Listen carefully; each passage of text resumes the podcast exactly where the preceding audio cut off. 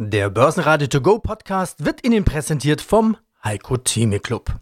Werden Sie Mitglied im Heiko Theme Club. heiko-theme.de Der Börsenpodcast. Börsenradio Network AG. Das Börsenradio. Marktbericht. Im Studio Sebastian Leben und vom Plato Eurofinance Investorenforum in Frankfurt Peter Heinrich. Außerdem hören Sie zur Charttechnik von DAX, JP Morgan und Goldman Sachs Jochen Stanzel, Chefmarktanalyst von CMC Markets, zum Ölpreis Eugen Weinberg, Leiter der Rohstoffanalyse der Commerzbank, zum Strategieschwenk der EZB Thorsten Polleit, Chefvolkswirt von Degussa und zu Investitionen gegen das Plastikproblem Sebastian Bläser von One Markets. Sie hören Ausschnitte aus Börsenradio-Interviews. Die vollständige Version der Interviews finden Sie auf börsenradio.de oder in der Börsenradio-App. Neues Allzeithoch im DAX, das ist erstmal die Meldung des Tages. 15.811 Punkte sind die neue Höchstmarke, dafür reichte aber ein Mini-Plus und das konnte er nicht mal bis Börsenschluss halten. Schlusskurs nahezu unverändert mit 15.788 Punkten, der ATX in Wien schloss mit 3.439 Punkten und plus 0,2 Prozent. Wenig bis keine Impulse an den Börsen, aber am Abend spricht hier auch noch Fettchef Jerome Powell vor dem Repräsentantenhaus. Man erhofft sich natürlich wie immer irgendwelche Anhaltspunkte und irgendwas Neues. Ja, hallo, Jochen Schanzle hier von CMC Market. Und wir starten wie immer eigentlich mit dem DAX. Ich habe dich in den letzten Wochen ja immer gefragt, wohin geht's denn nach dieser Seitwärtsbewegung? Geht's nach oben raus? Geht's nach unten raus? Geht's weiter seitwärts? Ja, plötzlich startet der DAX die Woche mit neuen Allzeithochs. Ist das denn schon ein Anzeichen dafür, dass er sich für die nach oben Richtung entscheiden könnte? Ja, also ein Aufwärtstrend, wie er intakt ist und das hat sich bestätigt durch das neue Rekordhoch. Mit so einem Ausbruch setzt sich ein Aufwärtstrend fort, der stirbt ja kein Alterstod und auch wenn sich vielleicht der eine oder andere mit den äh, drei, vier Punkten neues Rekordhoch vielleicht ein bisschen mehr erhofft hätte, ist das technisch schon ein Fortschritt. Also der Markt versucht nach oben rauszugehen. Die Berichtssaison wird ja eine sehr starke werden. Das könnte einen Ausschlag geben wenn das eine oder andere Unternehmen hier positiv überrascht, dass der Markt sich in Richtung der 16.000 aufmacht. Widerstände sind da 15,870, 15,992, das ist schon fast vor der 16.000. Aber das ist so eine Erweiterung, so eine Fibonacci-Extension, das ist charttechnischer Fachbegriff hier. Aber der Aufwärtstrend, das ist die klare Botschaft, ist intakt und die Hoffnung ist da, dass diese volatile 500 Punkte Seitwärtsspanne, die jetzt schon seit eineinhalb Monaten da ist, vielleicht nach oben aufgelöst werden könnte. Insbesondere wenn wir hier die 15.500, 15.542 Punkte Marke verteidigen können auf der Unterseite. Wie sieht es denn an der Wall Street aus? Da gab es zuletzt ja auch neue Allzeithochs, aber auch das Gefühl, dass wir genauso feststecken.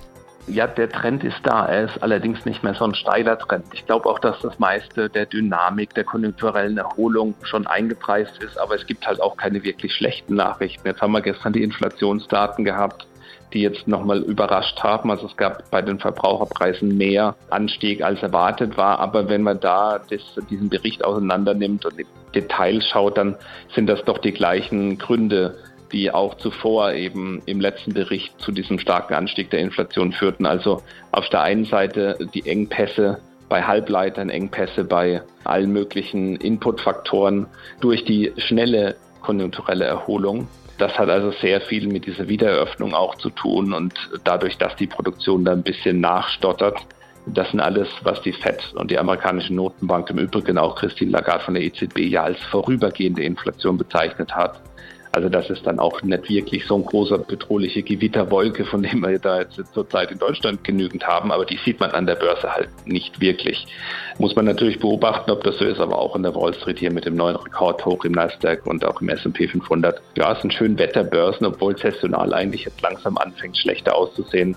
Sieht man aber von einer Trendwende oder von so einem richtigen Ruck abwärts, den hat es schon lange nicht mehr gegeben. Also insofern Aufwärtstrend auch an der Wall Street in New York intakt. Eugen Weinberg, Leiter Rohstoffanalyse bei der Commerzbank. Wir treffen uns nach langem mal wieder persönlich auf einer Veranstaltung, Plato Euro Finance. Kommt die Normalität wieder für Sie? Ja, wenn man das jetzt an den Börsen oder an den Rohstoffpreisen abliest, dann sind die Rekordzeiten der letzten Jahre wieder zurück. Die Aktien haben bereits ihre Rekorde hinter sich gelassen. Auch die Ölpreise sind mittlerweile auf Mehrjahreshochs gestiegen und die Metallpreise ebenfalls. Also man kann ja schon sagen, diese Krise ist ja längst von der Börse und von den Rohstoffmärkten gefressen. Wir sind wieder zurück zur Normalität und wenn man jetzt nochmal anschaut, was jetzt die Zukunft bringt, jetzt die Analystenschätzungen, was jetzt Wachstum betrifft, Nachfrageperspektiven, dann kann man sich tatsächlich auch auf ein sehr spannendes zweites Halbjahr 2021 einstellen und vielleicht sogar noch spannenderes 2022, weil man weiß ja nicht, ob tatsächlich nicht noch einmal Nachwirkungen von den ganzen Wellen eintreten und was jetzt die langfristigen Folgen für die Konjunktur, diese ganzen Mehrbelastungen, die Mehrschulden, die man ja während der Krise gemacht hat, auf die Konjunktur dann hinterlassen werden. Das sind spannende Themen. Lass uns so ein bisschen auf Einzelheiten eingehen. Es ist ja immer eigentlich mit Corona verbunden oder mit Long Covid teilweise. Starten wir doch mit Öl. Also setzen wir einen Zeitstempel, nachdem die Notierung am Vorabend nach Daten zu den Ölreserven deutlich gestiegen hat, hat Öl wieder heute nachgelassen. Also Brand jetzt zum Zeitpunkt unseres Interviews ist jetzt wieder so bei 76. Zuvor war bekannt geworden, dass der amerikanische Interessenverband festgestellt hat, dass es einen Rückgang der amerikanischen Ölreserven gibt. Jetzt stelle ich mich als Journalist mir hin und sage, ja, ist das wirklich schlimm? Man, mit dem Preis können doch die Amerikaner ihr Öl ja wieder selber fracken. Ja, es gibt natürlich zu viele Themen, die man ja unmöglich binnen zwei, fünf oder sogar 20 Minuten abarbeiten kann, die Sie bereits angesprochen haben. Zum einen jetzt die hohen Ölpreise. Wir sind jetzt tatsächlich nahe den Mehrjahreshochs. Die Preise sind höher, als sie in den vergangenen drei Jahren gewesen sind.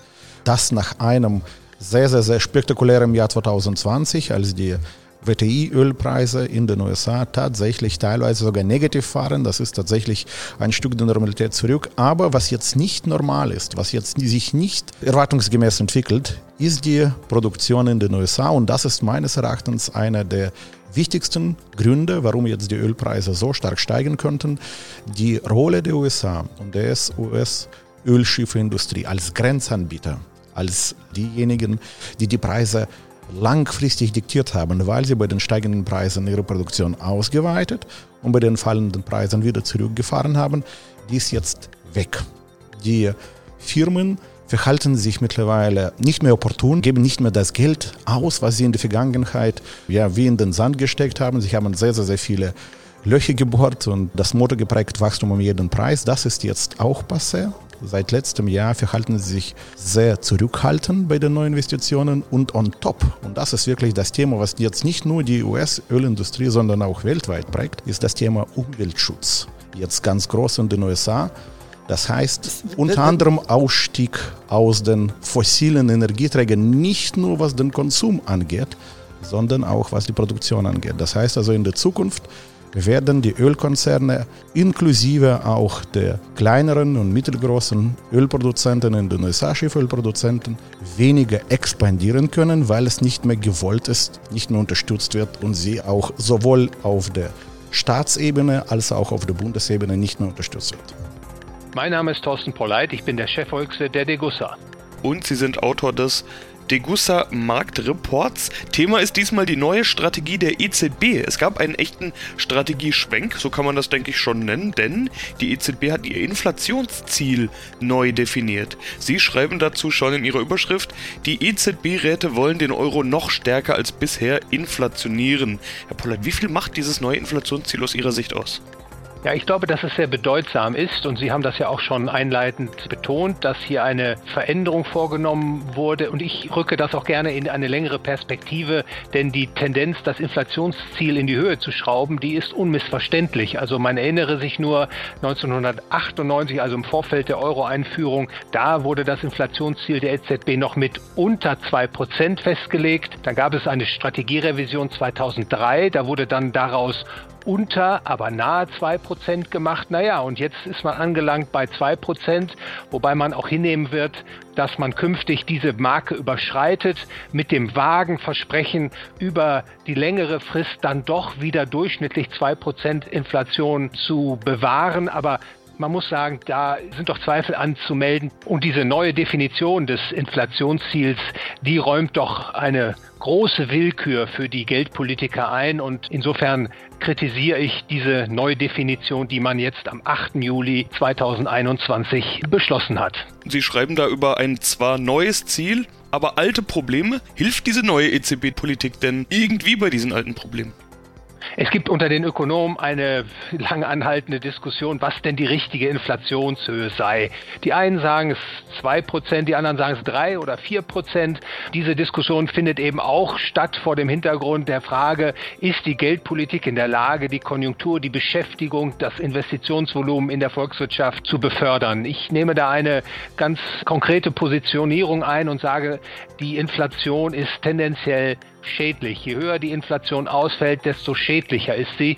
Und insofern sehe ich jetzt auch diese neue Definition als eine Möglichkeit, die Inflationspolitik jetzt zu verschärfen. Also deshalb komme ich auch zu der Schlussfolgerung, dass die EZB-Räte den Euro noch stärker als bisher inflationieren werden. Und das an der Stelle sei hinzugefügt, die Inflationierung der Konsumgüterpreise ist das andere. Wenn man diese Inflationierung jetzt äh, weiter treibt, dann schlägt natürlich das auch über auf andere Güterpreise, insbesondere die Vermögenspreise wie Aktienhäuser, Grundstücke etc. Und insofern habe ich die Besorgnis, dass die Inflation jetzt zum Problem werden wird im Euroraum für die nächsten Jahre.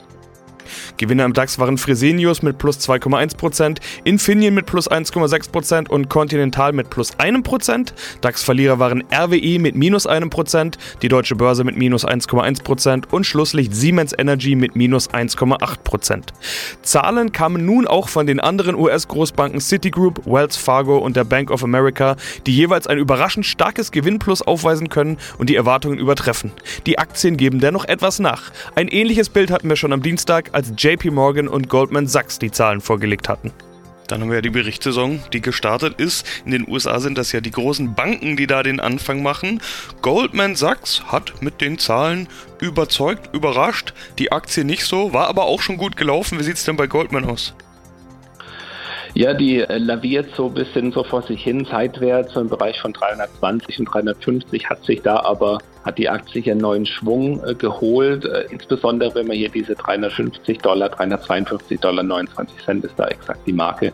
Solange wir das halten und das taten wir jetzt auch in den letzten fünf, sechs Handelstagen, wurde es nochmal getestet, ja, dann ist hier auch der Aufwärtstrend intakt. Das ist so ganz so ein neues Impulsmuster damit aktiviert worden. Also den Banken Goldman Sachs äh, geht es gut und die Börse würdigt diese Besserung der Geschäftsaussichten. JP Morgan ebenfalls. Auch da Zahlen etwas besser. Wie sieht es bei JP Morgan aus? Also auch da sieht man ja, dass steigende Zinsen bei Goldman Sachs, insbesondere auch bei den anderen Banken, auch bei JP Morgan sieht man ja, dass steigende Zinsen auch positive Faktoren haben. Jetzt ist in den USA der Zins ja bei 1,4, 1,5 Prozent auf zehn Jahre Laufzeit. Wir sind in Deutschland noch im negativen Bereich. Das sind natürlich zwei Welten. Zusätzlich kommt in den USA auch stark noch das Investmentbanking-Geschäft dazu, also Börsengänge, Fusionen, Akquisitionen. Da tut sich wirklich sehr, sehr viel. Viele, viele Unternehmen drängen an die Börse. Und äh, das ist natürlich das Zusatzgeschäft, das äh, insbesondere in den USA sehr stark ist. Auch JP Morgan ist in einer ähnlichen charttechnischen Situation wie Goldman Sachs, vielleicht ein bisschen gebremster als äh, Goldman Sachs Aktie.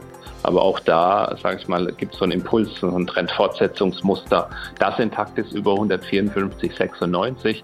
Da sind wir jetzt ungefähr mit einem Kurs von 155, 70 da ungefähr ja, 70, 80 Cent drüber. Solange wir da drüber bleiben, über 154, 96, ist da auch, äh, sage ich mal, der Wille im Chart zu sehen, den Aufwärtstrend fortzusetzen. Mein Name ist Sebastian Bläser. Ich bin Experte für Anlage- und Hebelprodukte bei Hypo Vereinsbank One Markets. Das Kürzel ESG also Environment, Social und Governance, ist ein Megatrend, wurde schon ganz oft erwähnt, auch in unseren Interviews schon. Ein Zukunftsthema auch in der Finanzbranche. Jetzt ist es nicht nur ein Megatrend, sondern auch ein Megathema. Da wird ganz schön viel in einem Kürzel zusammengefasst. Einfacher wird es dann, wenn man das Thema abgrenzt und spezialisieren kann. Wir sprechen heute über das I, also die Umwelt, und da vor allen Dingen über das weltweite Plastikproblem. Herr Bläser, wie groß ist dieses Plastikproblem denn? Wie groß ist dieses Thema? Es ist mittlerweile sehr groß und wird leider immer größer. Also nach Messungen zwischen 1950 und dem Jahr 2015 weltweit 8,3 Milliarden Tonnen Plastik produziert worden. Allerdings steigt das stetig jährlich und im Moment wird geschätzt, dass jedes Jahr nochmal weitere 400 bis 500 Millionen Tonnen Plastik hinzukommen, welches dann leider Gottes auch an vielen Stellen in die Umwelt eingelassen wird, unsere Meere verschmutzt und auch das Mikroplastik ist ein großes Problem, das sich auch dann bis in den Nahrungs Ernährungskreislauf eben ja einschleicht und eben auch zu großen gesundheitlichen Problemen führen kann. Und jetzt geht es natürlich darum, dieses Problem anzugehen, dieses Problem zu bekämpfen. Was kann man überhaupt tun? Drei Begriffe sind da wichtig. Vermeiden, wiederverwenden, recyceln. Was sind das also für Firmen, die in diesem Thema tätig sind? Also wir haben als äh, Emittent Hypovereinsbank One Markets als erste Bank hier ein Produkt begeben, welches sich speziell konzentriert auf die Reduktion oder eben das Vermeiden oder Recyceln von Plastikmüll. Und wir haben dabei einen Index kreiert, das ist der ESG Global Anti-Plastic Index, welcher äh, bis zu 25 Unternehmen enthält, die sich genau auf diese Themen fokussieren. Und in der anfänglichen Startzusammensetzung haben wir in diesem Index 20 Unternehmen drin. Da sind sicher sicherlich einige Namen dabei, die Anleger jetzt nicht unmittelbar kennen, wie zum Beispiel eine Westrock Company, eine Tomra, Steris oder Interface. Das sind internationale Unternehmen, das sind amerikanische Unternehmen, norwegische Unternehmen. Vielleicht ein bisschen bekannter wäre die französische Suez, welche auch die größte Gewichtung im Index hat. Das Unternehmen konzentriert sich eben genau auf die Themen Recycling und Abfallentsorgung. Auch eine Lansing ist vielleicht Anlegern bekannt oder auch die Veolia, die in dem Index mit drin ist.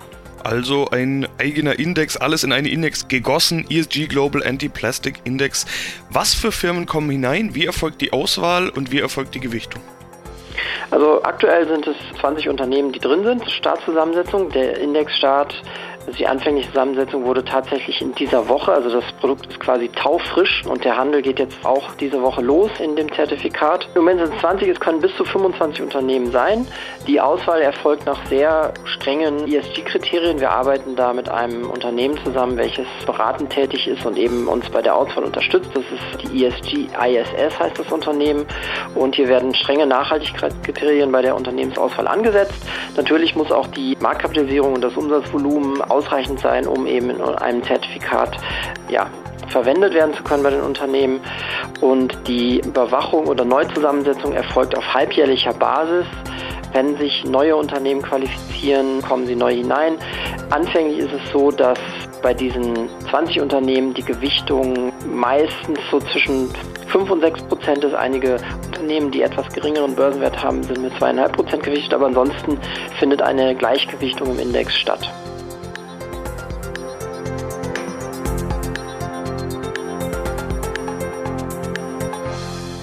Börsenradio Network AG Marktbericht Der Börsenradio To Go Podcast wurde Ihnen präsentiert vom Heiko Theme Club.